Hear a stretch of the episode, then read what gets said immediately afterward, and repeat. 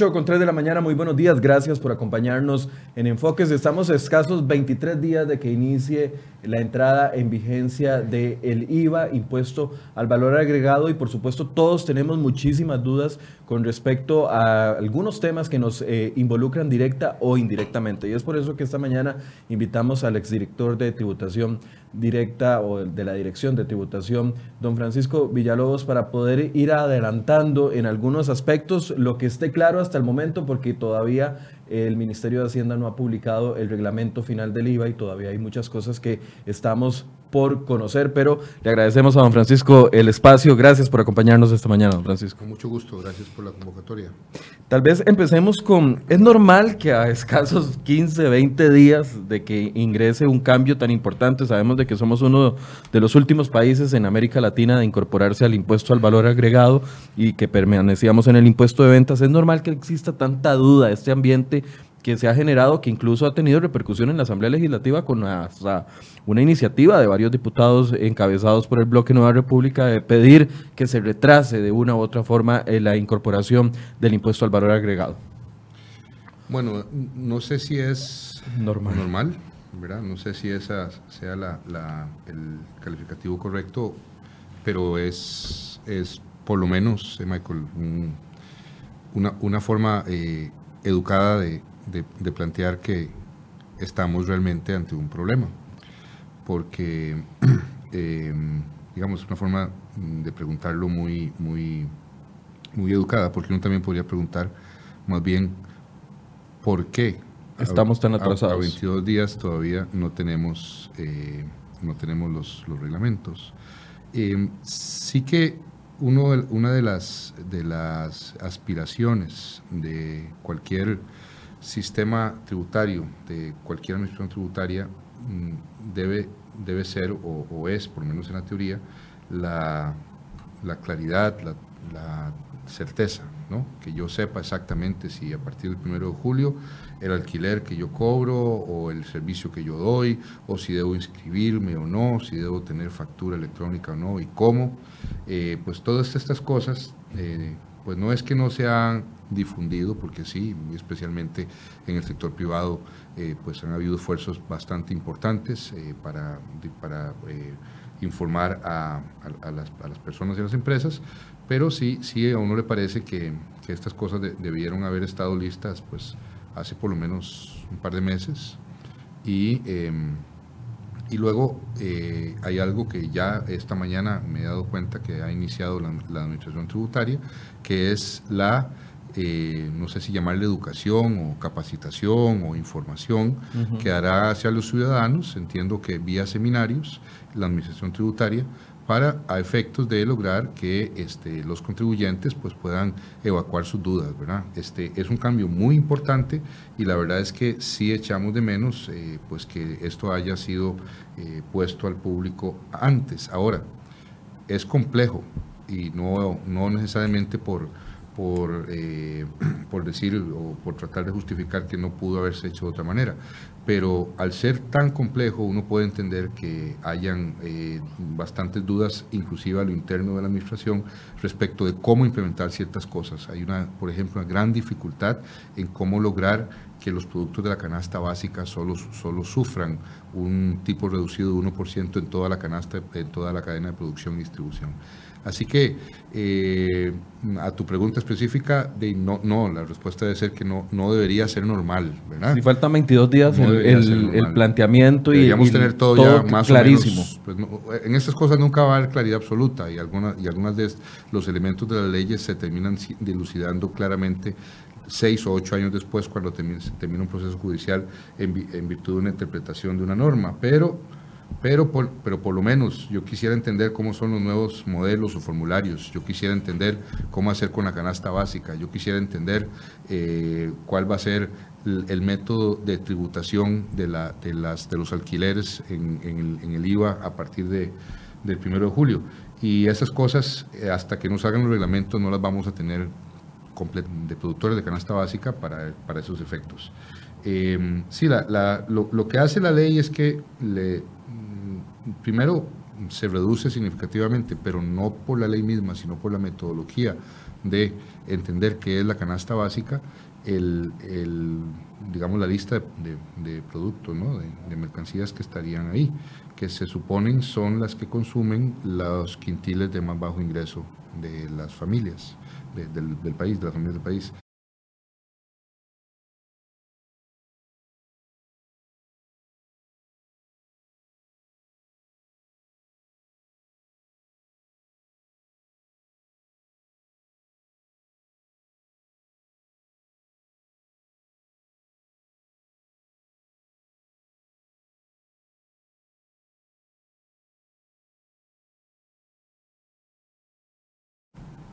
8 con 17 tuvimos un pequeño problema técnico, pero ya volvimos con ustedes para hablarles sobre el tema del día de hoy y hablábamos sobre las preguntas que ustedes puedan tener con respecto a la entrada en vigencia del el IVA a partir del próximo primero de julio. Bueno, lo que primero nos decía don Francisco es que no deberíamos de estar tan tarde en los reglamentos. Francisco Villalobos, exdirector de tributación y socio de Deloitte.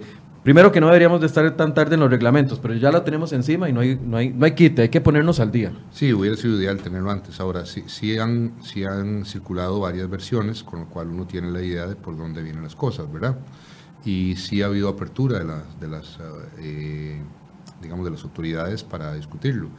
Pero sí que no solamente los reglamentos, las resoluciones, toda la parte informática, eh, todo eso debería estar ya listo deberíamos estar en, pruebas y haciendo consultas específicas y no esperando el tratamiento general.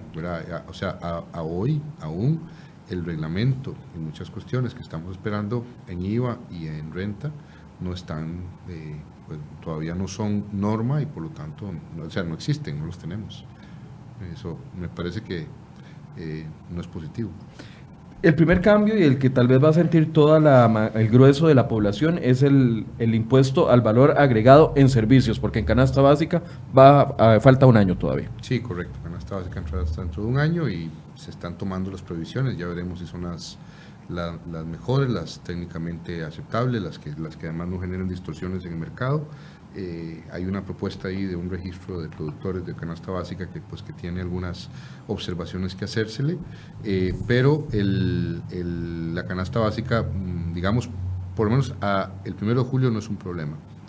Eh, los servicios sí que empiezan inmediatamente y, este, y tanto la ley como la propuesta de reglamento que hay son bastante claras en que aquellos servicios que son de tracto sucesivo, por ejemplo, eh, o sea, el gimnasio, eh, algo que yo pago mensualmente, eh, no es algo que yo pueda como adelantar el pago de un año para evitarme el IVA, ¿verdad? Que es, aprovecho para aclarar eso que me lo han preguntado varias veces y que lo he visto por ahí en redes, pague la seguridad o pague la cuota de tal o cual cosa desde ya y, y así este, nos, nos, brincamos o nos evitamos el IVA pero no porque eh, es claro que el hecho generador se va a dar en el momento en el que se preste el servicio. Si ese servicio se presta ya después del 1 de julio, está grabado, aunque se haya contratado sin el gravamen, porque la ley está por encima del contrato entre las partes. Ahora, entonces, a partir del primero de julio puede que el costo de, puede no, debería de suceder que si voy a cortarme el pelo, el famoso ejemplo de cortarse el pelo, que tal vez es el que todos eh, utilizamos, o ir al gimnasio, etcétera, etcétera, me van a cobrar 13% adicional. Aquí yo creo que también existe el, tema de la responsabilidad de exigir la factura electrónica, porque si no, puede que ese impuesto adicional que me están cobrando, si no me están dando una factura electrónica, me, se está quedando en manos de la persona que me está dando el servicio. Sí, sí, evidentemente es un asunto de control, pero parte del hecho de que usted pueda utilizar ese servicio como deducible o que ese impuesto pueda, pueda utilizarlo como crédito, eh, es uno de los, de los eh, elementos naturales de, control que se generan cuando todo el mundo, cuando todos los servicios, cuando todo está grabado. Eh, ahora, no necesariamente todos los servicios tienen ese efecto. si de pronto yo voy al médico, eso no es deducible para impuestos sobre la renta, entonces no hay un incentivo para que yo me asegure de recibir la factura. En el caso de los servicios médicos, en el momento en que entre, porque todavía entendemos que no está listo el sistema para ello, la, gente que vaya a una consulta médica pagará un 4%, pero si lo paga con una tarjeta de débito, por ejemplo, o, mediante transferencia bancaria, algún sistema que permita control bancario, pues entonces en principio el médico está eh, ahí mismo eh, obligado a devolverle usted el 4 y hay un campo específico para eso en la factura electrónica. Ese, ese gasto, por ejemplo, no sería deducible, pero si yo voy a, pues si, si, me arreglan la, la, computadora, para mi empresa, pues ahí sí que yo, yo, tengo que estar muy vigilante de que me den la factura electrónica, porque ese, uno, yo necesito eso como gasto deducible, y dos, ese 13 que me están cobrando, yo lo puedo, eh, bueno, yo puedo utilizarlo después, ¿verdad? es dinero que yo le estoy dando al, a quien me arregló la computadora, pero que yo puedo utilizar después como un crédito cuando yo tenga que pagar el IVA al final, digamos, del mes, bueno, al, al mediados del mes siguiente. Don Francisco, eh, alguna gente ya está diciendo, bueno, es que el costo de la vida está muy alto, probablemente ya los eh, comercios nos han implementado el costo adicional del 1% en, canasta básica porque todo está más caro o el 13% en productos que ya dejaron de eh, estar dentro de la canasta básica. la primera, el, el A del ABC es que no tiene nada que ver el tema de la inflación con eh, la incorporación o, un cobro adelantado del impuesto de valor agregado sobre productos de canasta básica o productos de eh, primera necesidad? Bueno, para empezar, a hoy están, no existe. Están, sí, están exentos. A partir del 1 de julio siguen así.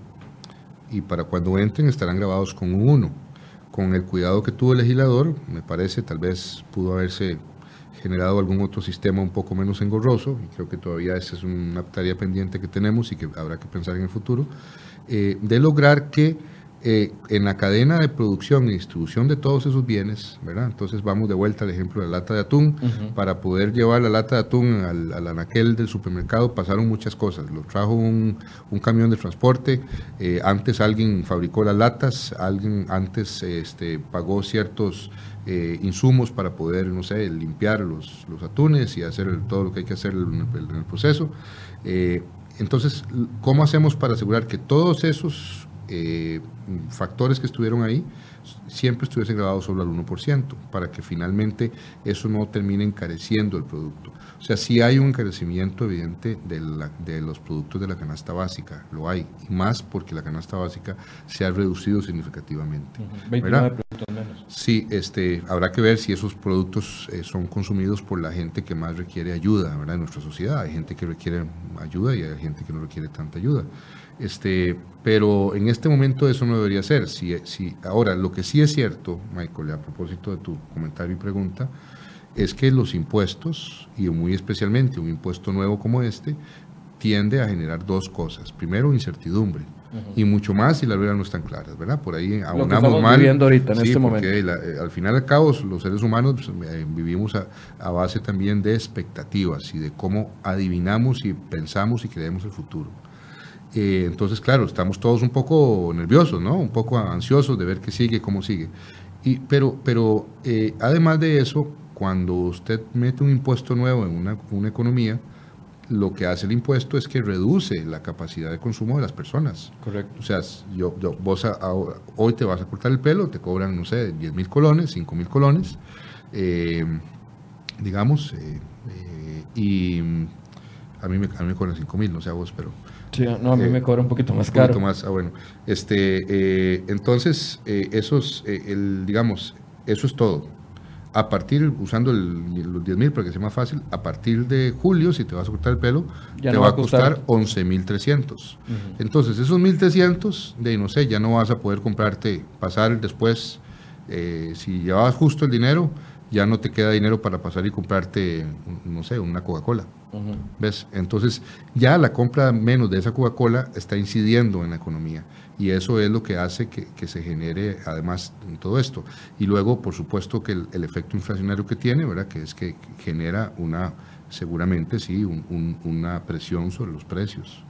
Y bueno, eso, eso es en todo lugar donde se han, se han, puesto IVAs, eh, ha pasado esto. Ahora, luego... esa contracción tiene un, tiempo determinado. Sí, sí, sí, no, no, es para siempre. Tres meses, dos meses, seis meses, un año. No será menos de seis meses, sí. Ojalá que no sea un año, pero los primeros mm, tres a seis meses vamos a sentir una, una contracción fuerte seguramente. Es por lo menos lo que pasa siempre. Es lo que pasa siempre. No sé si una contracción fuerte, quizás estoy siendo demasiado fuerte, demasiado...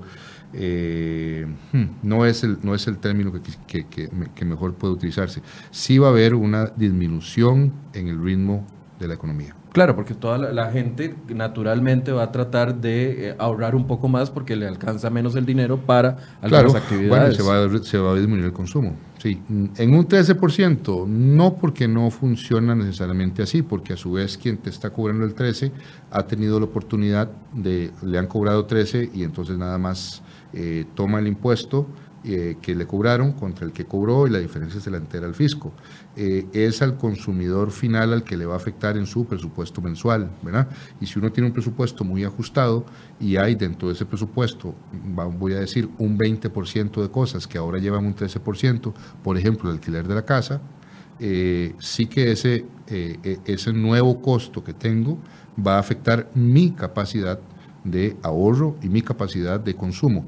Luego entonces se reduce el consumo y tenemos de los problemas eh, con ello, ¿no? Hay reducción de empleo y, y, de la economía. Claro, usted dice eso, eso fue lo primero que me imaginé, una contracción peor de la que ya hemos estado eh, viviendo en los últimos tiempos, eh, combinada con un porcentaje de desempleo o de empleo informal de 46% empleo informal, porcentaje de desempleo que anda entre el 11, 13, si contamos a todo el mundo, o sea, vamos a sentirlo, no, es que no lo vamos a sentir. Vamos, y por eso es que es tan importante, Michael, por eso es que es tan importante y que es una lástima ya, ya ni modo, estamos a, pocos días y ojalá pues desde aquí brindar el, apoyo a las autoridades para que, que, sé, me consta, están eh, este, con mucho trabajo, trabajando largas horas en el Ministerio de Hacienda, eh, pero es una lástima que, digamos, a hoy ya no estemos todos bien claritos, que la gente sepa cómo es, que ya hayamos hecho ejercicios de impacto, que hayamos podido escuchar de la misión tributaria y no necesariamente de nosotros los asesores cómo es que esto va a operar.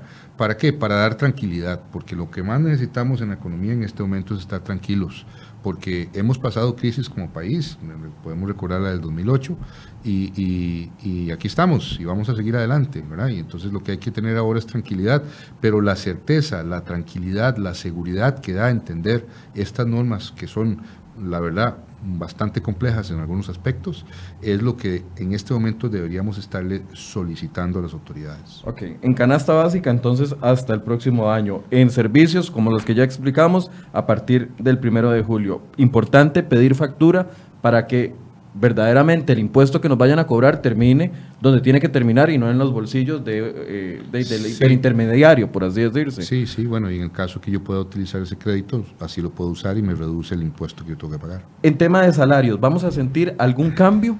Sí, los salarios más altos van a tener unas, unos cambios importantes a partir del 1 de julio y estamos a la espera de las, de las actualizaciones eh, por, por IPC, ¿verdad? De, lo, de los montos. Ahorita está en 816 mil colones el monto exento. Todas las personas que ganen 816 mil o menos eh, no están pagando impuestos. Los salarios más altos son los que, van a, los que van a sufrir un incremento. Son aquellos que, eh, que reciben o las personas que ganan más de 2 millones 103 mil colones hasta el momento sin que haya esa actualización. hay que actualizarlo, hay que esperarlo así. Me imagino que saldrá la otra semana, ¿no? Pero sí, hay que esperar eso. Pero sí, efectivamente, son los salarios más altos. Los salarios de la mayor parte de la gente no van a sufrir ninguna variación. Si usted gana menos de 817 mil, no debería sentir ningún cambio a partir del primero de julio. Y si gana menos de eh, 2 millones 103 mil, va a seguir pagando, sigue pagando el, mismo impuesto de renta, que es 15% actualmente. Exactamente. Eh, todos esos otros salarios mayores a 2 millones 103 mil pasarán a pagar eh, o, un rango de 20 o 25% sobre el excedente. Sobre los, sobre los excesos, exactamente, sobre los excesos a, esas, a, esas, a esta tarifa. Entonces, si usted gana más de 2.103.000, sí preocúpese, si no, en este aspecto en particular, esté tranquilo. Sí, sí, es, pues fue una de las decisiones que tomaron los legisladores y, y pues este sí va, inclusive va, si lo pensamos, va a, impactar también a, a muchos eh, funcionarios públicos, por ejemplo, universidades, pues que, catedráticos y demás que tienen salarios de más de 2 millones de colones. Nos preguntan por eh, alquileres. Eso, es algo importante. Alquileres, hay un monto que está exento también, 669 mil colones o menos no deberían de cobrarnos 13%. Exactamente, sí. Y también eh, para vivienda, ¿verdad? Para una empresa no A menos, a menos que usted esté registrado como pyme. Sí, esto es muy importante y está generando también muchas preguntas sobre cómo es que va a operar. Eh, y todavía mm, no lo tenemos absolutamente claro. Sin embargo, las últimas versiones que hemos visto del reglamento y en la última en la que, eh, digamos, eh, se, ya creo que queda bastante claro, de vuelta, ¿verdad? Son borradores que se han publicado por parte de la Misión Tributaria en su esfuerzo de, de tener la opinión de, los, de, pues, de, la ciudadanía, de las cámaras, de los asesores. Eh, han sido bastante proactivos en eso.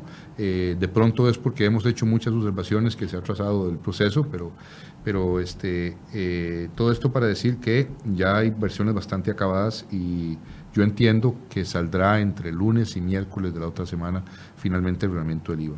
Entonces la, gran pregunta es cómo voy a tener que pagarlo, ¿verdad? Este, eh, ¿cuál, ¿Cuál va a ser el formulario? Porque además, a la par de eso hay otro impuesto nuevo, digamos que es un impuesto que estaba antes, pero que ahora se convierte en otra modalidad, que es el impuesto sobre las rentas del capital inmobiliario. O sea, los dueños de propiedades de alquiler, ¿verdad? quienes alquilan, que tienen un local o que tienen una casa de alquiler, que se le dejaron los papás o que hicieron un esfuerzo por comprarlo y ahora están eh, obteniendo un ingreso extra de eso, pues tendrán que pagar ahora sobre los ingresos de, sobre los ingresos brutos, sobre el monto del alquiler, digamos, si alquilan en un millón de colones, si reciben un millón de colones, tienen que reducir el 12.75% como impuesto. O sea, es el impuesto que le corresponde al dueño del inmueble, no a quien está alquilando, no al inquilino. Es decir, ese impuesto no se le puede trasladar al, al que alquila. No, es el impuesto de renta.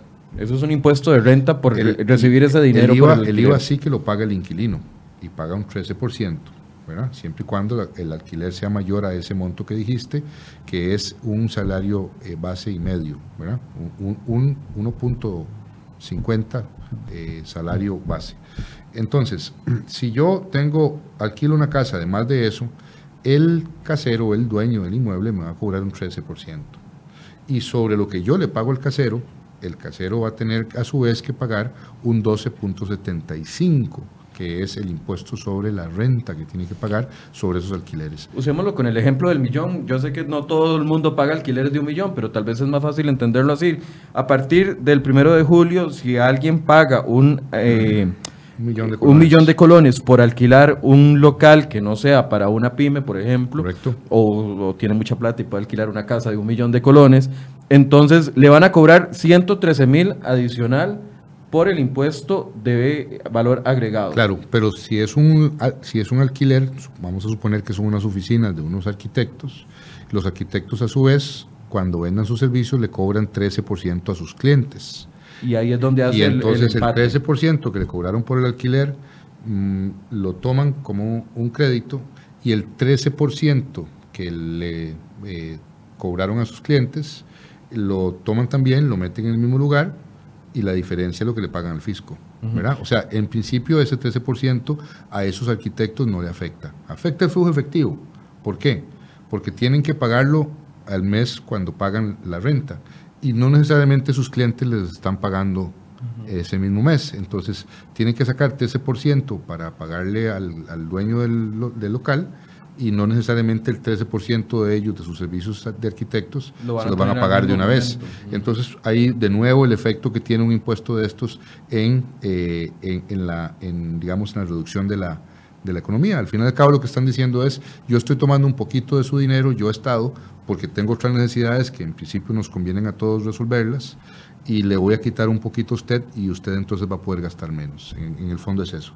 Y entonces ahí, es, ahí estaría ese 13%. Pero a su vez el dueño de ese local, con esos, ese millón de colones... Ya no le va a quedar neto ese millón de colones. No, tampoco le debería quedar ahora porque tiene que pagar un impuesto de renta sobre eso al final del año. La diferencia es que ahora ese impuesto va a ser mensual.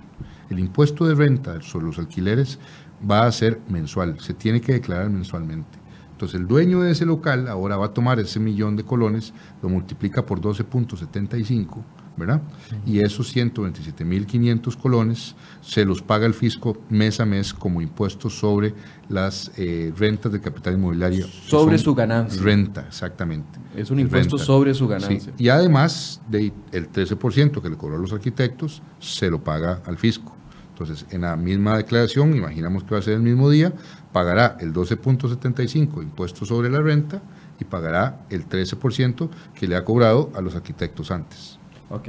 Las personas que eh, en este momento nos están viendo y que no pagan alquileres mayores a este monto de 660 mil deberían de estar entonces tranquilos. Sí, correcto, eso no les va a afectar. No, su, su eh, arrendador no le debería de exigir, y usted tiene que estar muy claro en eso, no le, no le pueden cobrar un 13% por eso. No. Es que quiero ponerme al lado de la gente en, este claro, tema, claro. porque puede que, eh, yo sé que hay mucho empresario honrado, hay mucha gente honrada en este país, la mayoría son personas honradas, pero puede que alguien quiera jugársela y con el tema de la canasta básica o con el tema de eh, los alquileres, de poder jalar un poquito para su saco. Sí, bueno, sí, sí. No debería de ser. Pero lo que sí está absolutamente claro, y creo que o sea, ustedes, los medios han sido muy claros, y de esto se viene hablando desde hace meses, que la reforma entra el primero de julio, ¿verdad?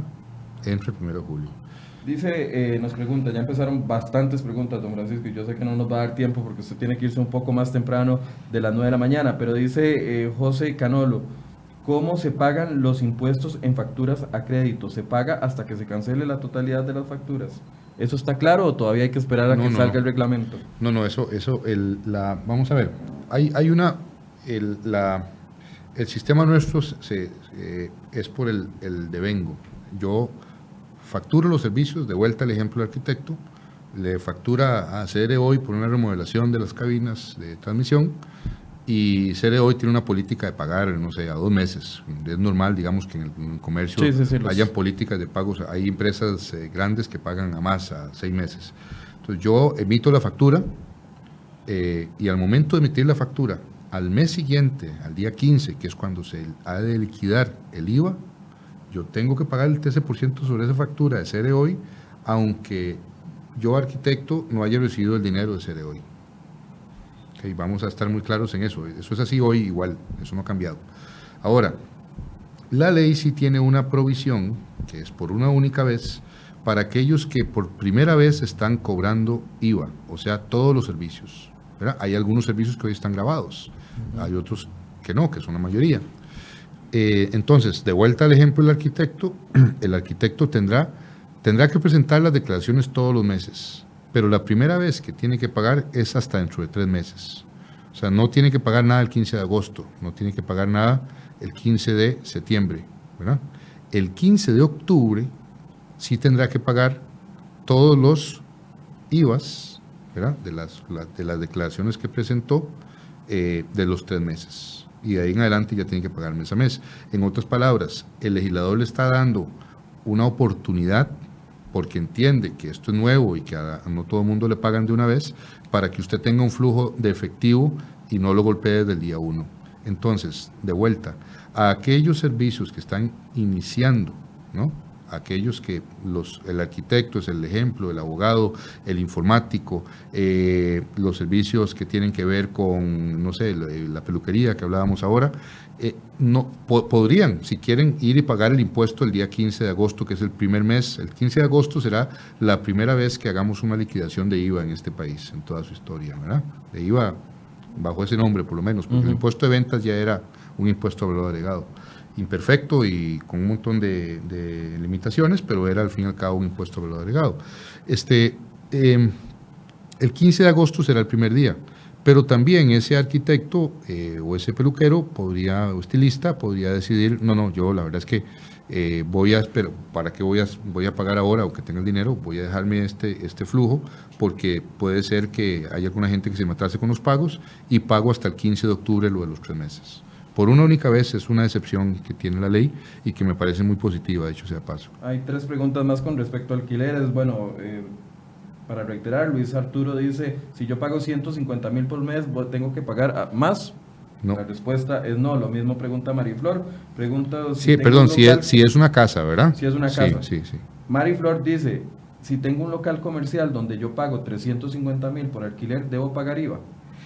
Eh, Local comercial. Local comercial, si no, la única forma de que no lo pague es que se inscriba como pyme ante el MEIC. Ok. En ese caso no pagaría. Mm, O sea, la, la- la- la excepción o la exención del IVA para casas de habitación de menos de 663 mil colones por ahí, 69. 69, gracias. Eh, y, eh, y para locales comerciales o locales en general de oficinas y demás, es solo si estos últimos están inscritos como, como pymes. Si yo no estoy inscrito como pyme, si yo no estoy inscrito como pyme y pago aunque sea pequeño, aunque sea pequeñito, yo, y, pago 150 mil colones al mes, yo tengo que, que, o sea, me tienen que cobrar IVA sobre el alquiler. Entonces, depende de la inscripción y no del tamaño de su empresa. Si usted no, se ha logrado inscribir como una pyme... Y claro, y para inscribirte como pyme tenés que cumplir ciertos requisitos, ¿verdad? No, no, no, pueden ser todos, evidentemente. Dice María Teresa Salomón, las bucetas escolares estarán exentas. Entiendo que el transporte público debidamente inscrito al MOP estaría exento, siendo de que está directamente relacionado con educación, eh, ¿estará o no estará exento? Hmm. El, eh, vamos a ver, no, no, es, no es porque esté relacionado con, con, educación, digamos, que sería, que o sea, no, le cubre la exención que sí le cubre a las, por ejemplo, a las matrículas de, del colegio, de la escuela privada. Em, la, y no es transporte público, pero la verdad me gustaría revisarlo, no le tengo una respuesta, no sé cómo habrá quedado eh, definido ese reglamento, pero voy a revisarlo de una vez ahora durante una pauta y, y lo, se lo contestamos. Dice... Bueno, ya siguen llegando preguntas con respecto a canasta básica. ¿Cuándo estarán los formularios para declarar IVA? Bueno, esa es una respuesta que le vamos a tener más clara el próximo martes, que va a estar Don Nogui Acosta acá, porque definitivamente... Deberían estar pronto, sí, sí. deberían de estar pronto, deberían pero... estar pronto. ¿Qué pasa con las personas que están inscritas como profesionales liberales o como pequeños o como contribuyentes y que actualmente no están ejerciendo. Es decir, yo como periodista soy asalariado aquí en esta empresa, pero resulta que también tenía mi propio facturero antes, que ahora debería de ser factura electrónica. No me quiero eh, desinscribir. ¿Qué consecuencias voy a tener a partir del primero de julio? Se convierte automáticamente en contribuyente de impuesto. Aunque yo no lo pido. No, esa es la, por lo menos lo último en lo que nos ha quedado, ha quedado claro de lo que las, la, las autoridades han establecido en los borradores de reglamento. Y porque ellos tienen una base de datos, si usted está inscrito como contribuyente de renta, pasa automáticamente a ser eh, contribuyente del IVA. Eh, y por lo tanto, eh, será un contribuyente que tiene que presentar, digamos, cumplir con todas las obligaciones, tiene que presentar su declaración todos los meses y pagar, y si no lo hace hay una sanción por eso si no estoy ejerciendo y si no estoy necesitando emitir ninguna factura, lo más recomendable es darme de baja. Me parece que sí, porque si no, pues va a tener obligaciones, ¿verdad? Tiene que presentar además eh, los, los, eh, eh, los adelantos de renta las, ¿verdad? cada tres meses. Tiene que presentar su declaración, ahora con este periodo nuevo de 15 meses que se abre y tiene que presentar mensualmente sus declaraciones de impuesto del, del, IVA, así que no creo que sea sabio seguir manteniéndose ahí como contribuyente si uno ya no está ejerciendo. Y si uno no, y puede generar multas si uno no hace el proceso como tiene que ser. Correcto, sí. Le pregunta a doña Antonia Martínez, si yo tengo un apartamento que alquilo, tengo que pagar ese 12.75% del que usted habló, sin importar el monto de, en el que alquilo ese apartamento. Exactamente, sí, sin importar el monto, porque ese es impuesto de, renta y eso no tiene ninguna exención. okay, si, yo lo alquilo en 100 mil colones, mi, mi bueno, es 12.75. Para eso tiene que inscribirse. Eh, es, es contribuyente de impuestos de la renta, ¿cómo no? Bien, siguen llegando algunas otras preguntas con respecto a esto, pero eh, quiero hablar del tema de, eh,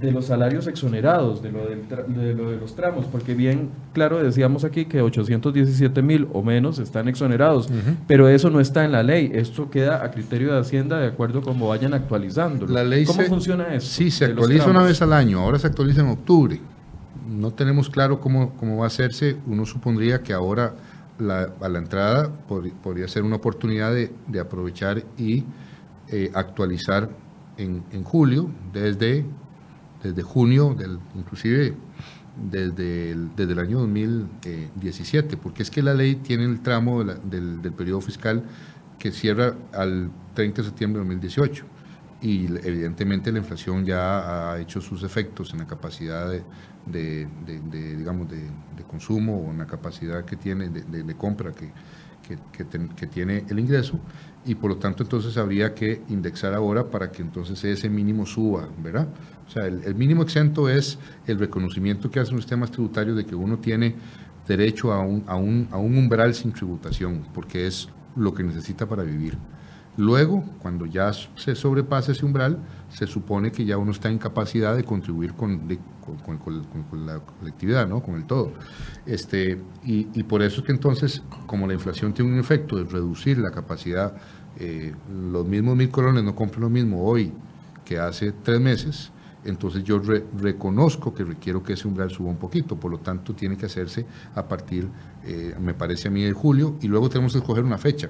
Parece que lo más normal sería que sea el primero de enero, que es donde se, se, indexan todas las, eh, no se indexan, sino se actualizan esos tramos tanto para la persona física, comunidad educativa, como para las empresas, como para los salarios. Entonces creo que, vamos a esperar eso, pero eso es es una resolución que se genera todos los años. Hoy se hace a octubre todos los años. Eh, pregunta Ginette, ¿un trabajador independiente debe cobrarle el IVA a instituciones de beneficencia social? Sí, a menos que estén, eh, a ver, si están declaradas de utilidad pública, ¿verdad? Que sería lo que tendría esa persona que, eh, o sea, va a ser obligación cobrar el IVA a menos de que le demuestren que está exenta. Y las, las exenciones se darán en el tanto esa institución esté declarada, de, sea declarada de utilidad pública. Eso está en el artículo 8 de la ley. Para que lo tengan en cuenta las personas que venden también, eh, por ejemplo, al Estado, ¿no? Sí. Eh, las exenciones no son a, todas, ¿verdad? Son, por ejemplo, adquisición de bienes y servicios de la Fundación Ayúdenos a Ayudar, la Asociación el Hospital Nacional de Niños, exoneración para la Fundación para el Rescate y Protección del Patrimonio de Casa Presidencial, Fundación Ayúdenos a Ayudar, Asociación Obras del Espíritu Santo, la Federación de Cruzada Nacional de Protección al Anciano. Estas son las que están exoneradas. Sí, eh, lo que adquiere el Cuerpo de Bomberos, lo que adquiere eh, la, la Cruz Roja, ¿verdad? Entonces, este, lo que también adquiere la Earth, por ejemplo, eh, y, pero este, básicamente son esas las, las exenciones. Sí. Dice eh, otra persona, pagos en el extranjero, como hoteles, ¿qué pasa? Dice que a partir que hay que pagar IVA. Hay que, y, hay que, hay que hacer todo un proceso para que eso regrese. Fue lo que salió en consulta el lunes anterior, me parece. Y ayer en la tarde, los servicios ayer en la tarde se volvió a hacer otra, se volvió a hacer otra, eh, otra aclaración y se, y es, se cambió esa resolución. Eh, ¿Cómo queda? Desafortunadamente, sí, eso es lo que les iba a decir. Si usted eh, consume con su tarjeta de crédito, compra algo en una plataforma, digamos en, no sé, en cualquier plataforma, compra cualquier cosa, y, y le, le, llega aquí, en aduana le van a cobrar el 13. Pero además su banco o su operadora de tarjeta de crédito, cuando ve que esa es una compra mediante una plataforma digital eh, fuera de Costa Rica, ¿verdad? en virtud de que en principio no tiene cómo discriminar cuándo es un servicio y cuándo es una compra. Usted en Amazon puede comprar un libro como puede adquirir un servicio. este, le va a curar el 13. Y lo que nos queda a los contribuyentes, desafortunadamente, y es algo que realmente espero que se corrija, eh, nos queda ir a, pedir la devolución con el estado de cuenta, con la, factura de cuando ingresó el libro y bueno, lo que esté comprando, una tablet, digamos, y, me cobraron en aduanas el 13%. Y si fue que un hotel, que yo andaba de paseo y, y estaba en un hotel en Nueva York, pues la factura del hotel y la copia de mi pasaporte para demostrar que en ese tiempo yo estuve fuera de Costa Rica. O sea, hay que sacar tiempito para hacer eso. Sí, o sea, es que eso es lo que está muy, muy mal, porque lo que tenemos que ver es cómo logramos que esto sea mediante, mediante alguna forma que la transacción se pueda determinar, como es en otros países, que se da fuera del territorio y que automáticamente entonces no se cobre pero ahora se está, eh, por, lo, por lo que entendemos de esa resolución de ayer, se va a cobrar absolutamente todo y al cobrarse absolutamente todo no nos queda otra opción más que ir a pedir la devolución, lo cual digamos va en contra de esa, nuevamente, o sea, entonces el 13% que voy a pagar cuando ven en aduanas lo que compré por Amazon y el 13% cuando lo pagué con tarjeta de crédito, pero es que no puedo pagarlo de otra forma. Claro. Entonces ahora resulta que mientras me devuelven yo he pagado, ¿verdad? 26% eso entonces vuelve a disminuir la capacidad de Michael para comprar cosas. Y eso vuelve entonces a generar el problema que estamos hablando. Vamos a insistirle el próximo martes a Onogui Acosta sobre este punto para que Sí, es, algo, es, es, algo complejo de resolver, pero en otros países ya se ha resuelto, ¿verdad? Así que no me parece que nosotros tengamos que sufrir lo mismo en este momento. Nos quedan un par de minutos. Dice José Manuel Blanco, buenos días, consulta, las instituciones públicas que estaban exentas del impuesto de ventas, como la Caja del Seguro Social y otras similares, siguen estando exentas del IVA. La Caja, perdón, ¿y quién? puso la caja y otras similares. Sí, la caja, la caja sí, está clarísimo. Eh, vamos a ver, por principio de, de inmunidad fiscal, las, las, eh, las instituciones del Estado, ¿verdad? O ahora sí se emite la factura con, con, el IVA, pero uno acredita eso inmediatamente. Eh, eso sí, eso no cambió, eso, la caja, todo lo que le vendamos a la caja está, está exento. Dice otra persona que alquila varias casas. Si tengo varios eh, apartamentos en alquiler, ¿debo pagar ese 12.75 por cada uno o hago un monto global? Si están en si todas están en la misma, en el mismo contribuyente, la misma sociedad o la misma persona es el dueño, pues eh, es una sola declaración. Pero si digamos tiene una casa en una sociedad, va a tener que... Y apartamentos en otra sociedad. Sí, una, una, un, digamos una, un apartamento por sociedad, por sociedad, pues tendrá que presentar uno para cada, para cada sociedad.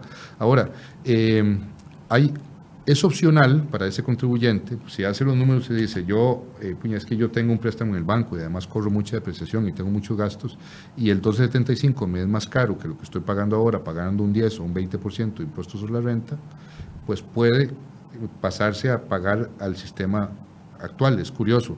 A partir del 1 de julio usted ya entra en el sistema del 1275, pero podría solicitar la tributación que lo incluyan en el sistema eh, normal, digamos, en el sistema actual. Pero para eso tiene que tener un empleado y tiene que estar en planilla y tiene que estar en la planilla de la sociedad que es dueña del inmueble. Así es como lo han manifestado claramente las autoridades.